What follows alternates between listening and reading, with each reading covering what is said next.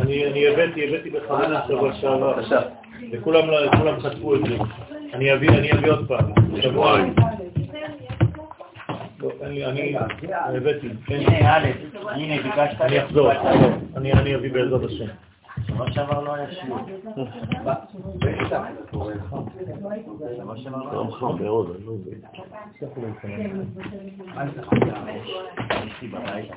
תפתחו חלונות כזה.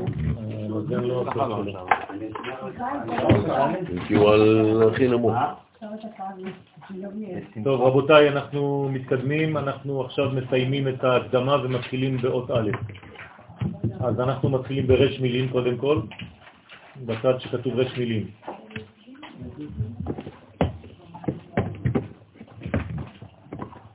ראש מילים הנקרא גם רש מילים. הוא ספרו החשוב של מורנו ורבנו הגדול, הרב אברהם יצחק הכהן קוק, זכר צדיק לברכה, העוסק בנושא מחשבת ישראל, ובו דרשות על טנטה, טעמים נקודות, תגין ואותיות. כלומר, על טעמי המקרא, הניקוד, התגים והאותיות. את הספר כתב הרב בסתר, כששהה בלונדון, בתחילת שנת תרעז, 1917. למה הוא כתב את זה בסתר? כיוון שבנו, הרב צבי יהודה קוק זצ"ל, היה תמיד חושש מפרסום כתבי אביו, שלא היו מתאימים לדור לפי אה, מה שהוא חשב. כלומר, הבן פחד ממה שאבא כל הזמן כותב, הוא אומר, אבא, אל תפרסם, זה לא מתאים לדור. ולכן לא היה מוכן להפיצם ברבים. ואכן, כנודע לרב צבי יהודה על פרסום זה, כשנודע, לא כנודע, כשנודע,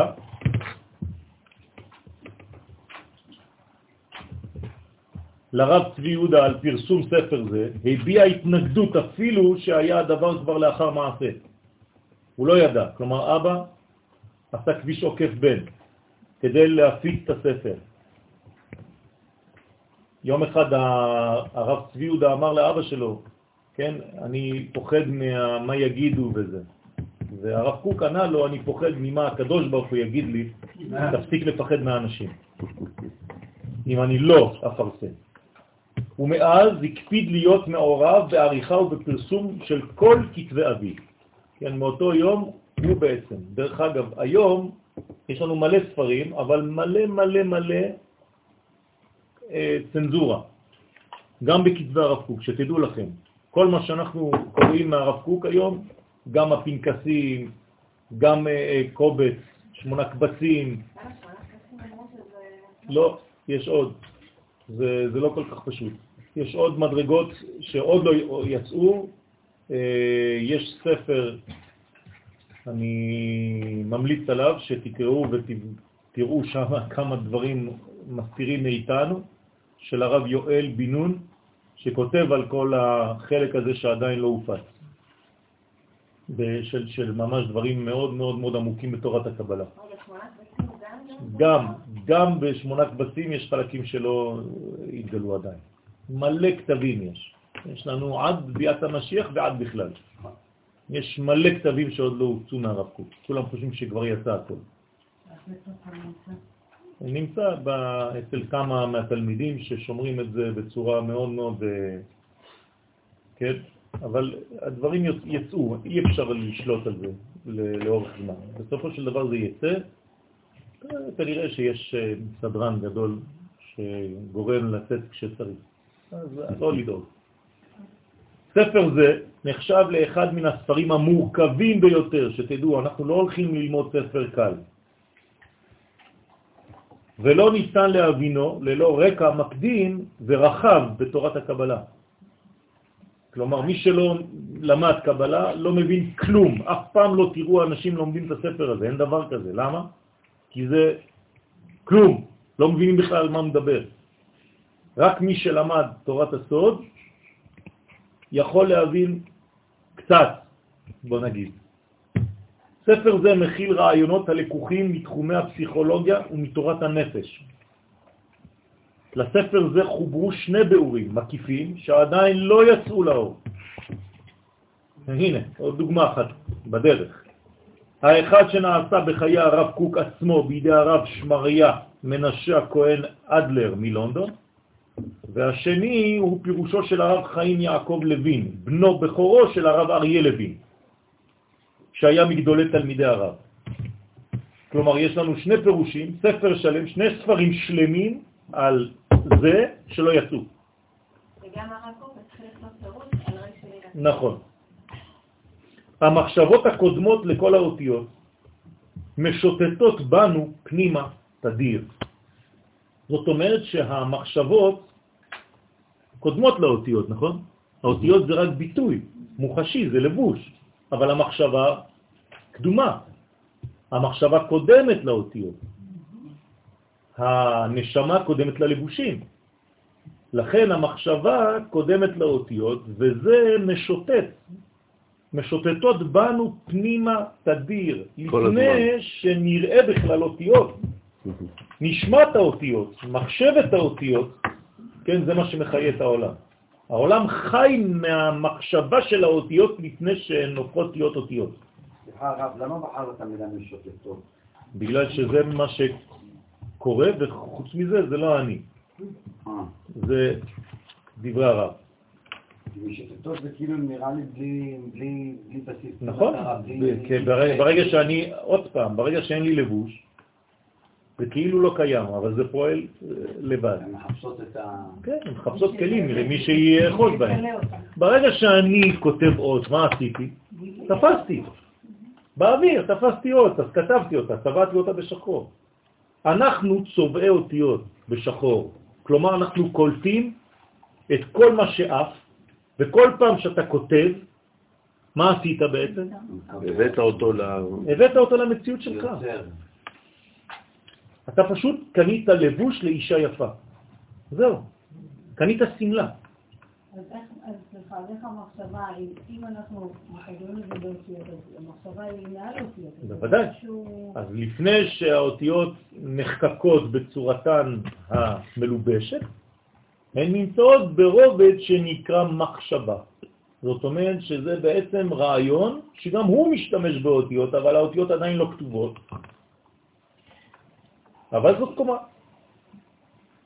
לכן משושטות בנו פנימה תדיר, זה לא מפסיק, כן? זה נקרא סוסים, אתם זוכרים? האותיות נקראות סוסים, סוסי אש, אתם זוכרים? אנחנו צריכים לחשוף את האומץ האמיתי שלנו, כן, צריך אומץ בשביל זה, את צורת הריאליות הנשמתית שבקרבנו, כדי לעמוד תמיד על אופיים של אותם ציורים בלתי מצוירים. במילים אחרות, אני כל הזמן צריך לצייר את מה שעדיין לא צויר. כלומר, הקדוש ברוך הוא נותן לי כל מיני אנרגיות שמשוטטות בעולם, ואני כל הזמן בצייד. צירופים. אני הולך לצוד אותיות, להלביש אותם, כדי להפנים רעיונות שעדיין עוברים אותי. וככל שאני צד אותיות, ככל שאני בעצם מצייר אותיות, אני יורד לאופי העמוק, העמוק שבהם, ואז זה הופך להיות חלק ממנו.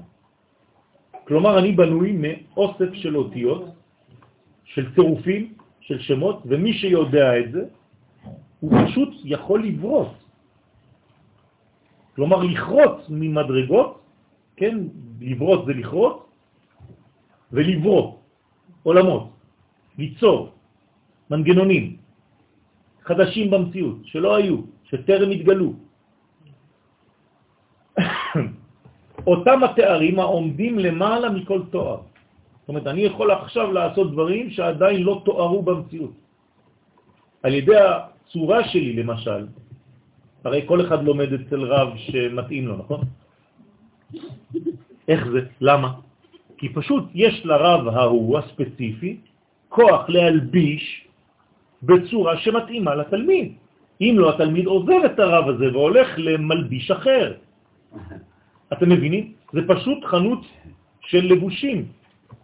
עם הלבושים שאני מייצר, עם הסמלות שיוצאות ממני. כן, מתאימות אותן סמלות למה שאתם רוצים לקבל, אז אתם נשארים איתי.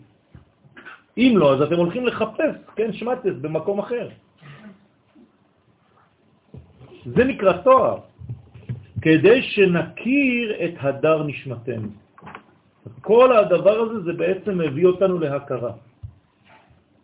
ועל פי אותם רעיונות עליונים, יסתעפו אצלנו סעיפי המחשבות הפוריות המתגלמות באותיות. כל זה, הופך להיות בעצם אה, פריה וריביה. אם המחשבות שלי, אם אותם רעיונות עליונים מסתעפים והופכים להיות מציאות, אני מגלם, כן? ומכניס לתפקיד את אותן אותיות. והן הופכות להיות אצלי רצף של כוחות. אתם זוכרים מה אמרנו על המצוות? כל המצוות שאני מקיים זה אותיות, זה רצף של אותיות. ברוך אתה השם אלוהינו מלך העולם אשר קידשנו במצוותיו, כל זה, זה רק אותיות. ומה זה הופך להיות אצלי? אני פשוט מדליק אצלי את כל המקומות שמזהים את אותן אותיות. דיברנו על הלב, נכון? זה אותיות ל"ב. כלומר, כשהל"ב שלי שומע ברכה שיש בה אותיות ל"ב, אז הלב מתעורר. מצא מין את מינו. אז זה מעורר בי משהו. ובהתברא בנו האותיות, כלומר שהאותיות כבר נבראות, כלומר הן כבר בעולם הבריאה, הן יצאו מעולם האצילות, הן כבר בלבושים עכשיו, התגלו הנקודות ממקור המחשבה הקודמת להן. אז כבר נקודות שנותנות לי כיוונים כבר.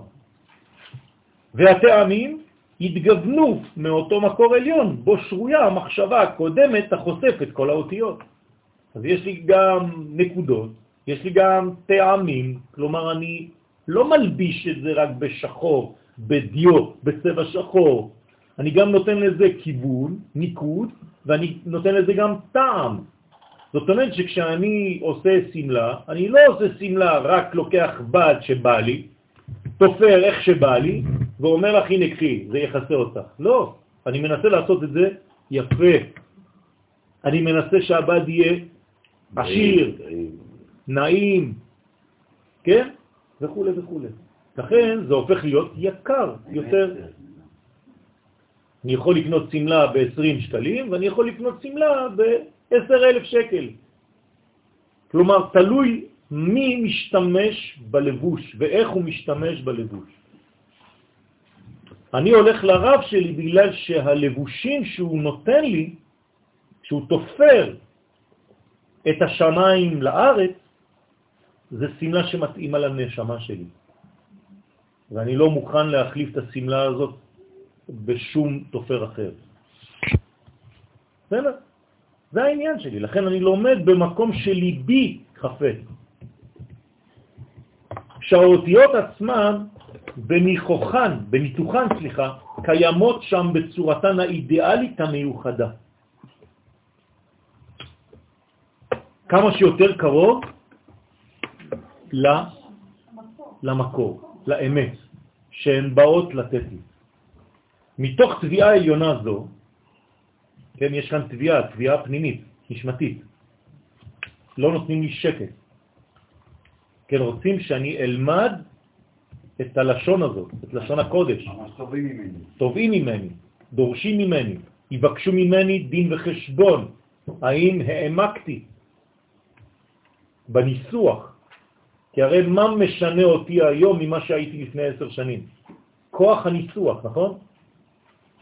הרעיונות היו, אבל כוח התרגום משתנה, כוח ההתלבשות משתנה, כוח הלבוש, כוח הגישה, כוח ההבאה, כוח הנתינה, כוח העברה, זה מה שמשתנה.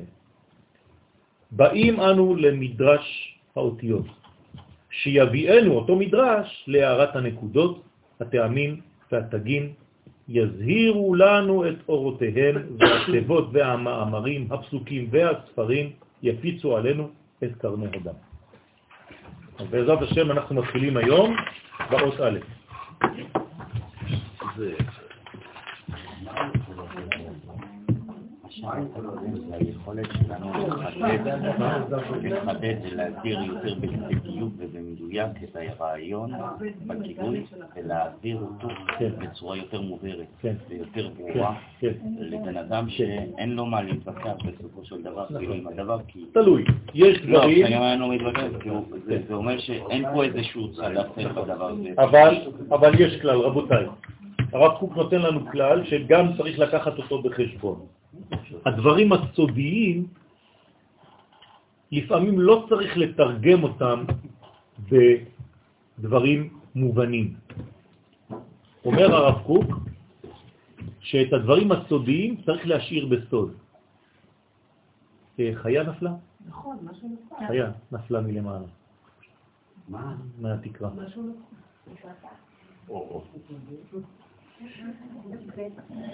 מישהו פה מזדעזע משהו. כן. ממית בריאה היא טובה. אתם מבינים מה אני אומר פה? יש דברים שצריכים. להיות מפורשים גם בסוד, כלומר לא במפורש. כלומר, אני לפעמים צריך לדבר בסוד כדי להסביר סוד. וזה חלק מהעניין. את הסוד לא מבינים, את הסוד קולטים כי יש נשמה שבנויה והתרחבה לקליטת הדבר הזה. זה לאו דווקא עובר דרך השכל, זה מה שאני רוצה לומר. אז אל תתבאסו במרכאות אם אתם לא תופסים היום דבר בשכל. לפעמים זה לא עובר דרך השכל, זה חייב לעבור דרך המילון המיוחד של ערכי הקבלה. לא לפחד, זה רק שלב. ובצורה מאוד מאוד מאוד מחוץ למערכת המחשבתית שלנו, למרות שזה כן מחשבה רק בקומה אחרת, זה כן היגיון רק בקומה אחרת, אנחנו מגיעים לאט לאט לאותן קומות. ופשוט אתם מוצאים את עצמכם מבינים דברים, למרות שבהתחלה הכל היה סתום, ואתם לא יודעים מתי היה המעבר בין הוואלו לבין הגילוי. כן? כן. האלף, בעזרת השם, נעשה ונצליח, אנחנו ניגשים עכשיו לעובי הקורה.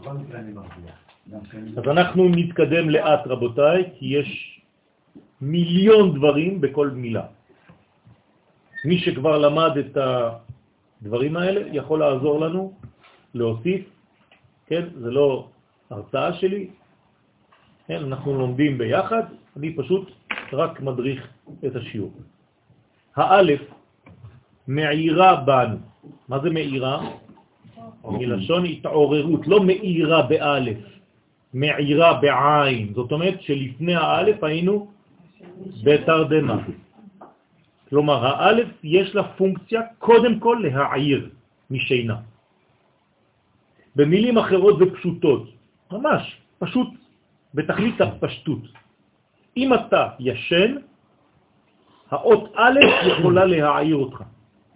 רק להסתכל בה. כמובן, להפנים את הרעיונות הגנוזים בה, זה מה שיעיר אותך. אתם יודעים שהאלף בנויה משתי יודים ומו'. זאת אומרת, משם השם. לכן אמרתי לכם, הנה לא ינום ולא ישן, שומר ישראל, הוא. זאת אומרת שהאלף שבנויה ממדרגה של 26, דהיינו 8, זה עולם הבא, בעולם הבא לא ישנים. נכון? איפה ישנים? בשבע. השמונה אין שם תרדמה. כן או לא? למה אתם מסתכלים עליי? רגע, אין, שינה בשמונה. בסדר? לכן האלף מעירה בנו, לא רק אותנו, אלא מעירה בנו את המחשבה של הראשית. מה זה המחשבה של הראשית? שקדמה לבריאה, שקדמה לעולם. שינה כן, מוות לא כן. כן? זאת אומרת, המחשבה הבריאה ביותר שקדמה לכל החסרונות, לכל החולשות, לכל המשברים, לכל מה שאתם רוצים. קדם לי. אם קדם לעולם, בוודאי שכן. נכון, זה מה שאני אומר, קדמה לעולם. זאת אומרת, זאת המחשבה העליונה ביותר, העמוקה ביותר, היסודית ביותר. וזו מחשבה של ראשית, כן.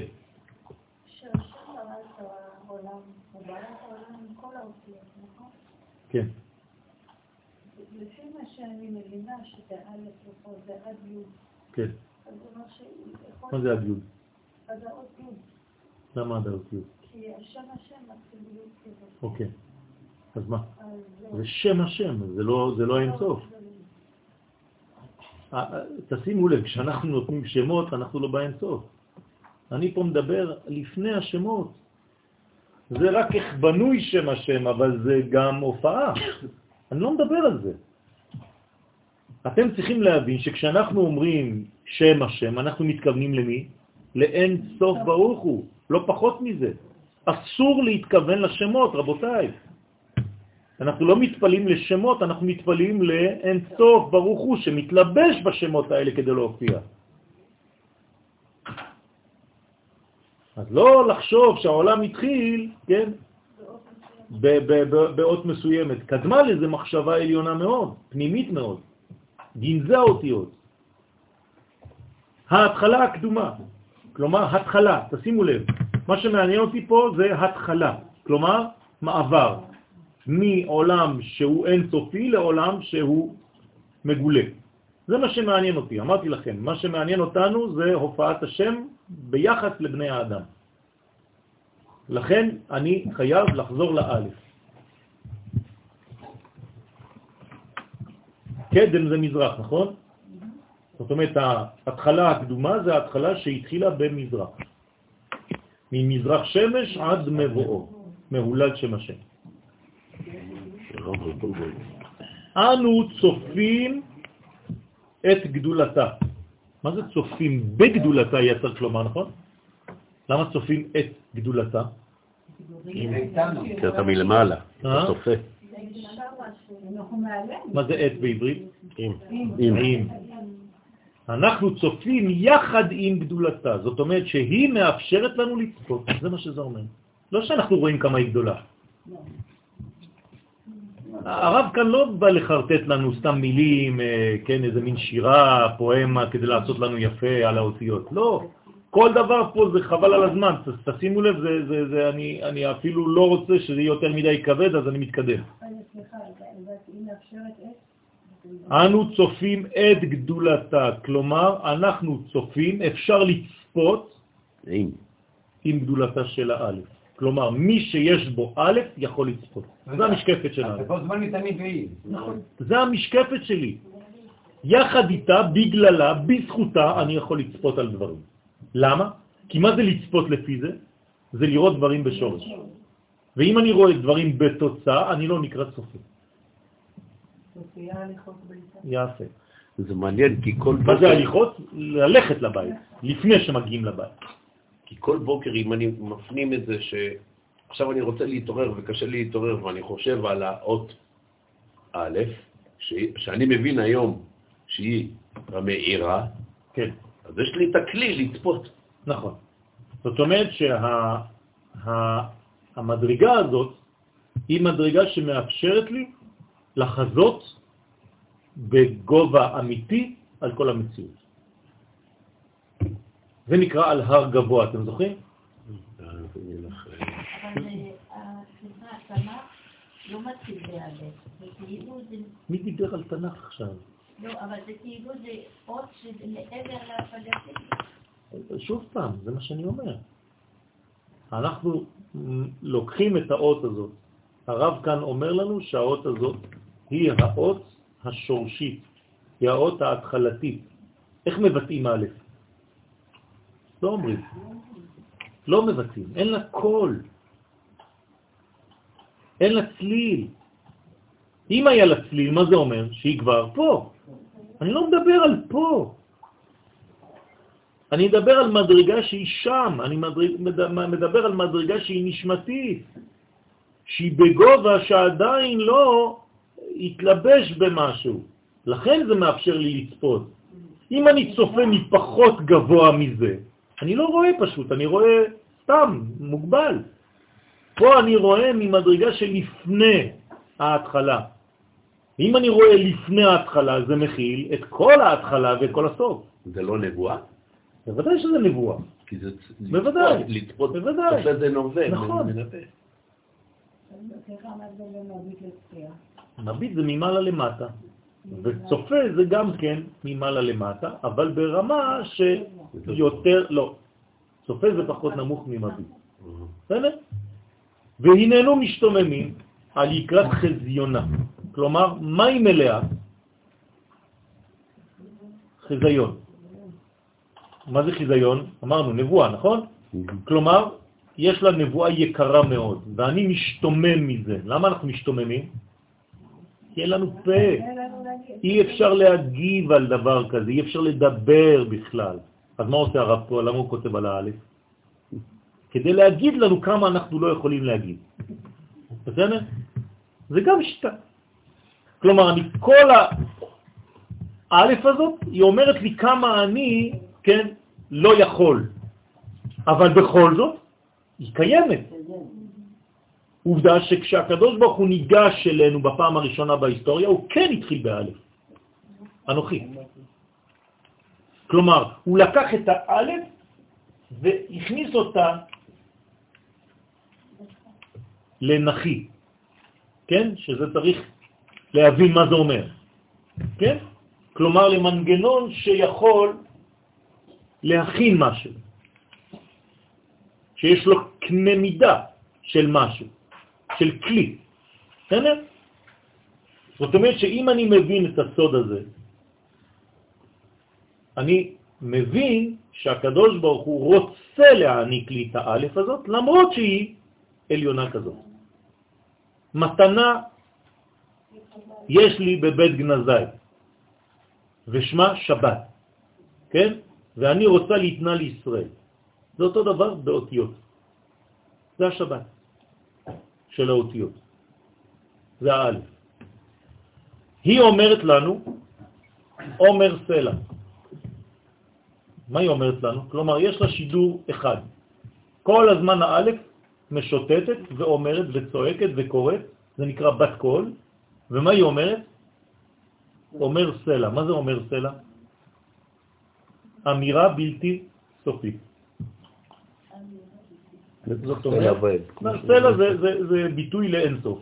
כלומר, אני אומרת, אני כוללת את הכל סלע, אבל מה היא אומרת? להקשיב. תשימו למה אומר הרב, לפני שאתה מתחיל לדבר, תקשיב. זה מה שהיא אומרת לי. כלומר, האות א' לא אומרת לי תתחיל, אלא תשתוק. במילים אחרות, היהדות מתחילה ב-אי ולא ב-יש. היא מתחילה ב-אין. היש הוא יש מאין. אם לא התחלת באין, אף פעם לא תוכל ביש. אני לא מתחילה באין. ברגע שאתה מקשיב, אז יש בזה יש. לא. לא. אתה מקשיב לאין. אתה עדיין לא ביטאת, לא התבטאת. אני לא מדבר על הקשבה שהיא סתם אה, ניטרלית, אני מדבר עכשיו על בניין. הבניין הזה, כשהוא נכנס אליך, הוא יוצא מהעין. אתה בהקשבה. אתה מנסה לקלוט דברים שהם לא במציאות שלך. לכן כל דבר שאני מתחיל בחיים, וזה שיעור עכשיו, מתחיל במה? בהפך. בסדר? אני רוצה לנגן, אני חייב להתחיל בשקט. אני רוצה לדבר, אני חייב להתחיל בשקט. אני רוצה לכתוב, אני צריך להתחיל ברווח, בשקט, בריק, בלבן. אם אני מתחיל בדבר עצמו, אני כבר מוגבל. איך עושים את זה? פשוט מאוד, מבחינה פרקטית. שותקים רגע אחד לפני שמתחילים. לא יושבים ומתחילים לזרוק. לא נכנסים לעבודה ומתחילים לגעת בדברים. יש כמה רגעים של סיילנס, שאם אתה לא מכבד את הכמה רגעים האלה, זה לא צריך להיות הרבה בכמות, אבל זה צריך להיות איכותי. אתה לא תתחיל בשום דבר. לא תוכל להתחיל ואתה תהיה מוגבל גם אם תתחיל. הנה, זה דבר מאוד חשוב, רבותיי. כל אדם שמתרכז, אדם שהגיע למדרגה למעלה, הוא כל הזמן קודם כל מתרכז. עוצם את העיניים, הוא נשאר כמה שניות בשקט, כן? כמו מוזיקה. כן? מרים את הידיים, שותק, חמש, עשר שניות, בחמש, עשר שניות האלה הכל נמצא כבר, רק עדיין לא בפועל. אתה רואה מנצח שמתחיל לנצח גם, כך... נכון, נכון, נכון. עכשיו, מה גורם ללימוד? מה גורם- גומר ללימוד? מה- מה- מה מה קרה? מה הקשר לכיתה א'? היא אמרה א' שותקת. בסדר, אבל כיתה א', אה, מה יגיד להם כי ככה, מתחילים, ככה מלמדים, וצריך להגיד להם את זה. בכיתה א', בוודאי, אני יכול ללמד את מה שאמרתי עכשיו לילד בן שש. הוא יבין את מה שאני אומר. בוודאי, למה אתם מזלזלים בילדים כאילו הם אה, קומה אחרת? אני אומר לכם שאם אתם, יש לכם ילד היום, והוא בן שש, אתה יכול להסביר לילד בן שש מה שאמרתי עכשיו. שהכל מתחיל בשקט שלפני. הוא יכול להבין את זה. ולהפך, אתה מגדל עכשיו דור חדש, זן חדש של ילדים. עכשיו, כדי ללמוד צריך להקשיב. כלומר, ההקשבה קודמת ללימוד. לכן, אומר סלע, להקשיב, ללמוד, לאלף. תשימו לב את הרצף, לרצף של הרב. קודם כל מקשיבים, מן ההקשבה מתחיל הלימוד, ואחרי זה יש אילוף. מה זה אילוף? מה זה לאלף? יפה. האולפן זהו תרגום הלימוד. כלומר, אולפן, א', זה לשון לימוד. לאלף, אולפן, אולפינה, זה נקרא לימוד. זה לימוד של תרגום. זה לימוד של תר- תרגום, בדיוק. כלומר, מה אנחנו מתרגמים? ערכים אינסופיים לעולמנו. אז האלף, האולפן, כיתה א', כיתת האליפות, האלופו של עולם, כל הביטויים האלה, נורא תהילות עושה פלא, האלף זה פלא, אותו דבר, כל זה מתחיל בהקשבה, מן ההקשבה אתה למד, ומן הלימוד אתה יכול באמת לאלף. כלומר, אולפן אמיתי. הכל על אותו עיקרון, כמו הציצית שאמרת, כן. להתחיל בעל- ב- בלבן, לגמור כן, בלבן, כן, על מנת. בתקיעה, אתה לא יכול לגמור, אתה לא יכול להתחיל משהו נכון, חדש. נכון. תשימו לב שהאלף מתחילה בעומק, נכון? זה בפנים. ועוברת לחיצוני וחיצוני וחיצוני יותר. כלומר, אל, האה בפנים, הל בלשון והפ בשפתיים. כלומר, אני הולך מעולם עמוק ויוצא החוצה. בסדר? יודעת היא הנשמה. מה הקשר לנשמה? אנחנו מדברים עכשיו על רובד עליון, פנימי, אז חייב להיות קשר לרובד הנשמתי שלי. האלף היא בעצם נשמה אחת גדולה. יודעת היא הנשמה שכל הבא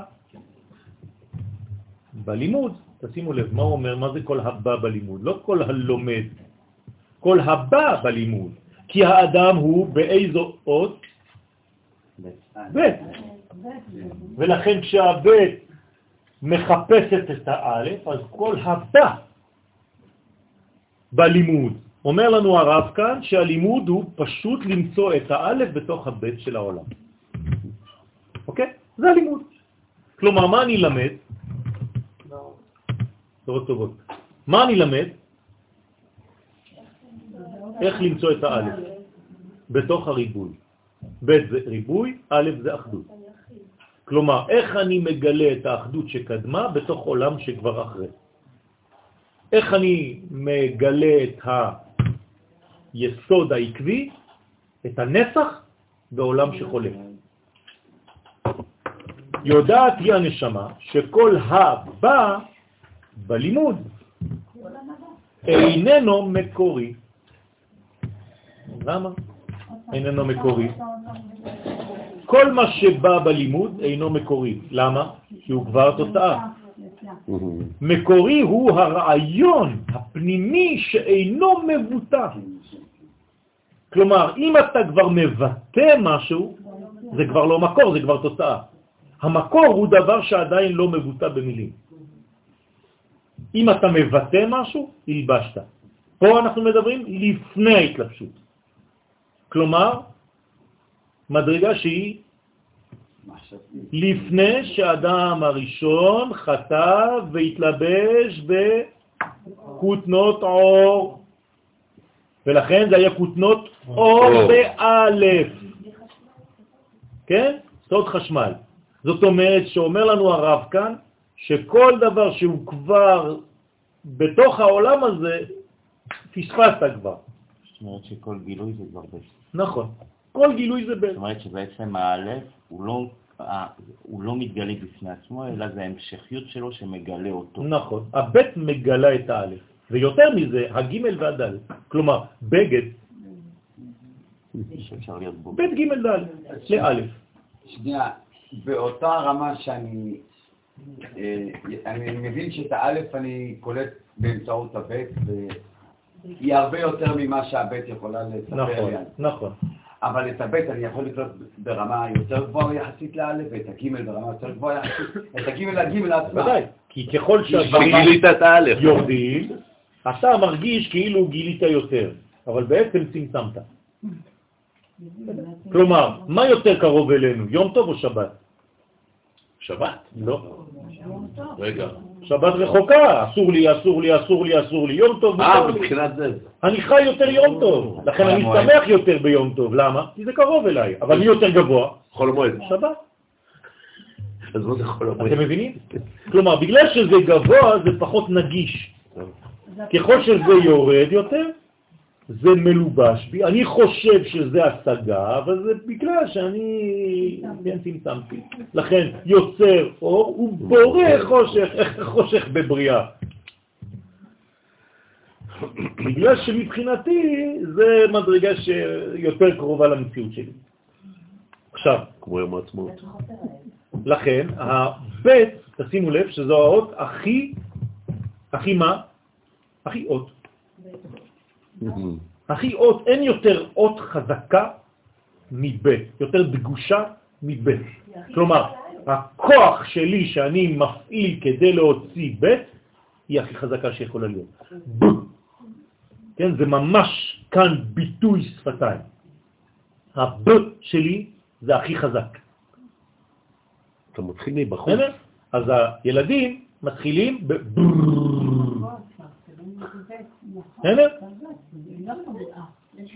זה הבית שלנו, כן. אמרת יותר אור ובורא חושך, כן, כמו שאמרת קודם, שהבריאה באה לפני יצירה. נכון. זאת אומרת שהחושך או השקט בא לפני דיבור, או כן. החושך בא לפני האור, אוקיי. כן? לא החושך, העדר. אנחנו קוראים לזה חושר בגלל שזה יותר כאילו נגיש לנו, אבל זה לא נכון. זה בפסוק. נכון. זה לא בפסוק. הפסוק אומר יוצר אור בורא רע. אין בורא חושך. זה רק בתחילה. טוב, לכן אינו מבוטא שהיה, שהיו יהיה נחלת העולם ביום הגדול שאיש את אחיו ואיש את רעהו לא ילמדו עוד לדעת את השם, כי כולם ידעו אותו מקטנם עד גדולם. כלומר, מה אומר הרב פה? שיום יבוא ונגלה את האלף. ובגלל שהאלף היא לא מבוטאת, אז אתה לא תלמד את זה אצל הרב. לכן אף אחד לא ילמד אותך, ואתה לא תלמד מאף אחד, אלא זה קשור בידיעה. ידיעה זה זיווג, מן הקטן ועד הגדול. כלומר, לא מה, מהילדים הקטנים ומהילדים הגדולים, כמו שאתם חושבים. כלומר, כשתגיעו לראייה כוללת מקטן ועד גדול, כלומר, כשתראו את הקוטן בגודל או את הגודל בקוטן, תבינו מה זה א'. וזה יהיה. לכן זה לא יעבור דרך רב, כי אם זה יעבור דרך הרב. יצמצם. כלומר, איך תלמד את האלף בשיעור שאתה הולך כמו שאנחנו לומדים היום? דרך השקט שהרב לא אומר. גם כשהוא אומר. בסדר? אתם צריכים עכשיו ללמוד ברקים שלי ולא במילים שאני אומר. מתוך היש אתה שומע את העין שקדם. במשפט הזאת זה אומר שיהיה תקופה שהגילוי של א' יהיה א' בפני עצמו, או שזה תמיד יצטרך לעבור דרך הב'? תמיד זה יעבור דרך הב', אבל הב' תהפוך להיות ב' יותר א'. בסדר? אנחנו אף פעם לא נהיה א' בעצמנו, לא. אבל אנחנו תמיד נהיה ב' שהולכת תמיד לכיוון הא'. כל ישראל יש להם חלק לעולם הבא. ב' שהולך לא', כל הזמן, כל הזמן, כל הזמן, בלי לגעת בה. כי אם היא הייתה נוגעת בה, זה מטבוחה. הב' לא תיגע באלף, אבל היא הולכת לכיוון. ותמיד יש ריק בין הב' לאלף. האם יהיה חיבור? אה, הבית בסדר? לא תיגע באלף. זה החיבור. זה חיבור שלא מבטל. זה. נכון. זה. זה, זה החיבור האמיתי. חיבור בין איש לאישה זה לא חיבור שמבטל את האיש או את האישה, זה חיבור שמשאיר רווח ביניהם, שנקראת שכינה. זהירות. רגע, אנשים חושבים שחיבור זה להדביק בין האותיות. אם האותיות דבוקות, נגמר הספר. מזוזה פסולה. עשית לי קצת בלגן עם ה-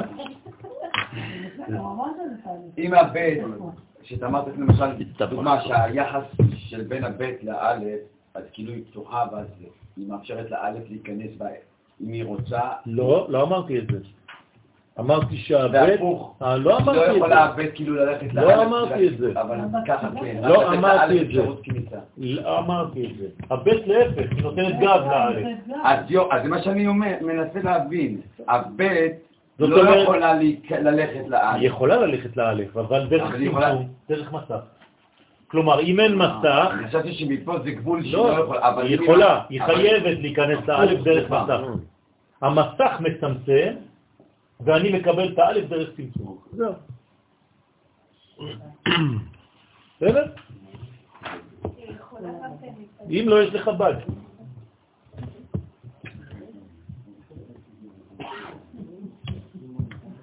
משה רבנו בסדר. והקדוש ברוך הוא, מה?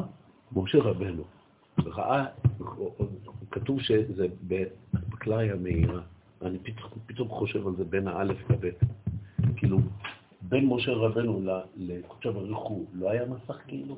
תמיד יש מסך. בשאר, בטח, ועוד. איך, אבל לא כמו שאר, כמו- לא כמו יהושע, לא, לא. כי הוא קיבל. בסדר, נכון, אבל יש מסך. אם לא, לא, בטח ועוד אוי ואבוי, אז הוא אלוקים. אז הוא הוא, אז הוא הוא לא הוא. נכון? הוא בן אדם. הוא בן אדם, משה לא אלוהים, לא, ברור. הוא איש האלוהים. נכון. הלימוד הוא תרגום. תשימו לב, כל פעם שאנחנו למדים, אנחנו פשוט מתרגמים. עכשיו, כמה זה בגמטריה תרגום? 649. זה... 649. ומה זה תרגום? 649, מה אכפת לי? תרגום. מה זה תרגום? זה לא? אה? 604 זה 10, ו-9 זה 19. לחפש את ה... זה עשר, זה הכל. זה הכל, זה כולל הכל. תרגום זה כבר לא מקור, נכון? נכון. זאת אומרת, כל הלימוד שלנו הוא דבר אחד. הוא תרגום של דבר שאני לא יכול, כי אני לא יכול להכיל. אין אפשרות להכיל את האלוהות. לת מחשבה תפיסה ב.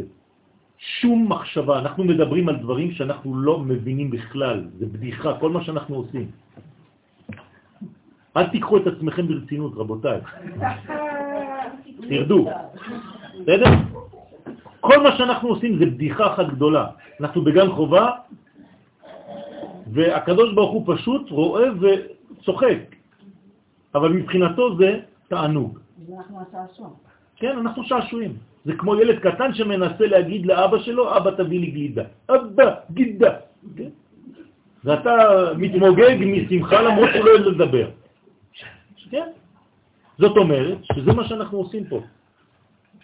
כל מה שאנחנו עושים זה תרגום. תרגום זה שינה. זה תרדמה. לכן המגמטריה של תרגום זה תרדמה. אנחנו בתרדמה אחת גדולה, רבותיי. עכשיו אני מבין למה אתם? אומרים. לכן כשהתורה, שהיא כבר תרגום. תורגמה, מה עשינו? תרגום לתרגום. מה? זאת אומרת שבא חושך לעולם שלושה ימים. ברגע שה... על זה אנחנו שמים. לא. אתם לא מקשיבים, בגלל זה. שמעתי מה, שמעת מה אמרתי? לא. שמעת מה אמרתי? לא להבין, רק מה אמרתי. אמרתי. שהתורה שאנחנו לומדים היא כבר תרגום. כשתרגמנו את התורה, כשתרגמו את התורה ליוונית, זה היה תרגום של תרגום. זאת אומרת, התרחקנו והעולם נחשך במשך שלושה ימים, ועל זה אנחנו צמים. מתי? בעשרה בטבת. בסדר? זאת אומרת שכל הלימוד שלנו הוא תרגום אחד גדול. תרגום. אחוריהם של הפנים המחשביים. מה זה אחוריהם של הפנים המחשביים? הרב כאן כבר נכנס לרבדים של קבלה, עכשיו יותר מוחשי. מי שלא יודע מה זה, הוא לא יודע על מה אנחנו מדברים. אחור לאחור. נכון, יש פנים ואחור. כלומר, מה הוא אומר שהלימוד מהו? אחוריים. של מה? של המחשבה, שהיא נקראת הפנים. אז יש פה נסירה וגם לא... לאט לאט, לאט לאט. מה זה אחוריים? שנייה. מה זה אחוריים? לא פנים ולפנים, זה בדיוק הפוך. אתם לא זוכרים את השיעורים. זה ללא בחירה, זה צמוד. מה זה אחוריים? זה החלק התחתון של הספירות. החלק העליון נקרא פנים, והחלק התחתון נקרא אחור. זה לא אחור בגב. זאת אומרת שמה שאנחנו מבינים מהפנים זה רק האחוריים. וראית את אחוריי ופניי לא יראו. זה האלף וזה התרגום, זה הלימוד. אנחנו רק לומדים לראות את האחוריים, את החלק התחתון, את הגילוי, את המידות של המוחים. זה מה שאנחנו עושים בלימוד. כלומר, זה נקרא הצד האחורי או הצד התחתון של הפנים המחשביים. זה מה שזה אומר. עכשיו, מה השאלה? התורה שהיא לא התרגום, תורתו של משיח? כן, תורה דעתיקה סתימה. לא הערות, הערות הנשמתית, כי אם תרדמתה. תשימו לב איך הוא אומר לנו את זה ברמז. לך תחפש שתרדמה זה בגמטריה תרגום. הרב יודע את כל הסודות האלה. מי שלא למד הוא לא מבין כלום, הוא סתם אומר זה, הוא לא יודע מה הוא אומר שם. זאת אומרת, אנחנו בעצם נמצאים בתרדמה אחת גדולה ביחס לתורה האמיתית.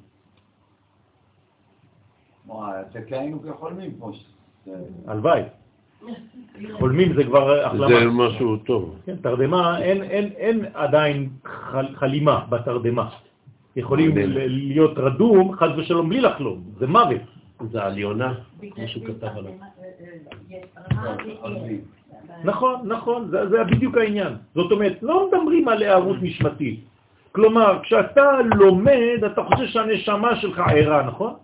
הוא אומר לך, גם זה תרדמה אחת גדולה ביחס לאמת האמיתית. לא, להפך. אני נותן לנו ולא. כמה אנחנו לא צריכים לחשוב שאנחנו יודעים וגדולים וזה וזה. זה נותן צניעות, רבותיי, זה מתכון לענבה. תורת הקבלה זה מתכון לענבה. מי שלומד פשט בלבד, נעשה גאה, גאוותן. בתורת הסוד אין לך סיכוי להגיע לזה, אלא אם כן, חז ושלום, התורה שלך לא נכונה. אנחנו תמיד למטה בתפילה. זה תמיד תמיד צריך לדעת שאתה בתרדמה אחת גדולה, זה הכל בדיחה אחת גדולה. ביחס לאמת המקורית. כן, כשרק יורידו לנו את המסך יום אחד, בקרוב, זה לא המסך הטוטלי, אבל רק המסך שאנחנו נמצאים מאחוריו היום, אנחנו נגיד וואי וואי וואי וואי, מה זה לא ראינו כלום. וזה זה עוד לא המסך, כי אין, אף פעם, תמיד יהיה עוד מסך. לאין סוף. רק כשתמחישו לעצמכם מהי חוכמת השם. מה זה אין סוף ברוך הוא. אי אפשר בכלל לגעת, רק אתה צריך להתחיל לבכות מאושר, לא מעצבות. כי ביחס שלי מול האין סוף, יש לי מחר ומחרתיים, נכון? תמיד יש לאן להתקדם. כי תמיד יש לי לאן להתקדם. לכן זה הסוד הגדול. יש אנשים שהם נופלים לדיכאון בגלל שהם אומרים אז אף פעם לא נגיע. לא, להפך. בגלל שאף פעם לא תגיע תהיה שמח. כי מי שיגיע הוא כבר בדיכאון. ופתאום מי שרצה רק משיח, כשהמשיח יבוא, לא יהיה לו למה לחכות כבר. כי הוא לא מבין מה זה משיח.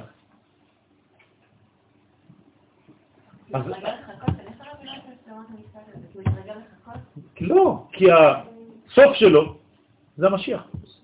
אז ברגע שהוא הגיע לסוף, מה הוא יעשה מחר? אין נחת. לא, הוא מת, לא, רגע, שנייה. הוא ייגמר. אין לו בשביל מה כבר לחיות, אין לו בשביל מה לצפות, אין לו מחר. המחר הפך להיות עכשיו, וזהו, אין לו מחר. נגמר, אין עתיד. כלומר, רגע אחרי, זה כבר יעבור לעבר. אני לא מבינה את זה. תקחי ספורטאי שמתאמן כל הזמן לאיזושהי תחרות נורא נורא חשובה לו, בסדר, הוא מתאמן, הוא מתאמן, הוא מגיע לתחרות, הוא מסיים את התחרות, זה לא משנה, יהיה לו כמה זמן של וואי, איזה כיף סיימתי, ומיד אחרי זה, ומה הלאה? לא רגע, שנייה, ומה הלאה? ואם אומרים לך שמשיח זה היה הדבר, ולא שום דבר אחר, זה משיח, אז אין מה הלאה? אבל כשאנשים אומרים משיח, הם מתכוונים שיהיה לא. איזשהו דעת לבוא להרחבת הנפש לדברים ככה את רואה. אנשים לא רואים את זה בצורה כזאת, הם רואים את המשיח כיעד סופי. יהיה סופית של מה יהיה שם. שמה יהיה שם? המשיח יבוא. הרמב"ם כותב במפורש, הכל יהיה אותו אתה לא, לא, לא, לא, את כבר מוסיפה דברים שלך. התוספות שלך. אין בעיה, זה כבר מחשבות אחרות. מה. יקרה אז? הרמב"ם כותב. כשאני. חוזר מתערוכה, כן, אני עובד כמו חמור שנה בשביל תערוכה. כשאני נמצא בתערוכה, זהו, הגעתי, נכון? חושב על כשאני. חוזר לסטודיו, אני יכול או למות מדיכאון, כי כבר נתתי, אני צריך להתחיל מאפס, נכון? אבל אם יש לי בשביל מה להתחיל מאפס, זה כבר תקווה. אבל אם לא, למה האומנים מתאבדים, חס ושלום, זמרים והכל? כי הם הגיעו לאיזה היי, באיזה מופע של 80 אלף איש, אין יותר מזה, זהו, נגמר. הוא חוזר לחדר שלו לבד, מסיר את האיפור, הולך לישון כמו כלב לבדו, והוא אומר, כבר מה יהיה מחר? אני לא יכול להיות. אז עדיף למות עכשיו בהיי הזה, כי אין לי כבר למה לצפות. אז אני אומר לכם, ואני הזהרתי אתכם, יש אנשים שימותו מדיכאון בביאת המשיח. בגלל שהם לא יודעים מה זה משיח. כי הם מחכים ליעד עצמו ולא מבינים שזה תהליך. בסדר? זהירות, רבותיי. זה לשון היה, וזה היה. שאני הופך את העבר לעתיד. או יהי, חז ושלום, שאני הופך לעבר. בדיוק, זה השיעור דרך אגב. חלק מהשיעור הזה. זה העניין. אז לא ליפול למלכודת הזאת. בסדר? לדעת שזה שלב חשוב ביותר, אבל זה לא סופי, זה רק התחלה של קומה אחרת. בסדר? זה הבניין של א'. עד כאן היום. כתוב בהפר עליו קדימה, גם לאדם וגם ליונה. אז מה הרעיון שם? שהוא שהוא במדרגה של לפני, מדרגה של קבלת נבואה. זה קורה לנו כל יום, אנחנו נרדמים. נכון. נרדם וקם, נרדם וקם, נרדם וקם. בלימוד הוא תרגום. וואי, וואי, וואי. זה פשוט מדהים. בעזרת השם, זה לימוד שצריך הרבה הרבה הרבה כוח נשימה ארוך. יש לנו... לא, תשע. המטרה. ברוך השם. ברוך השם, ברוך השם. למטה אצלך. השם, יציאת אה, דרך. אגב, רמה, רמה הגרה, תקשיבו טוב, זה הכי פשוט. מגיעים לכאן, הגענו לבית כנסת, תמשיכו ישר, ישר, ישר, עד הסוף. כלומר, לא לקחת, לא, לקחת כל הזמן את הנתיב השמאלי. בסדר? הם מגיעים לסוף אצל הרב גוטר. לא, לא נכון, זה אחרי הרב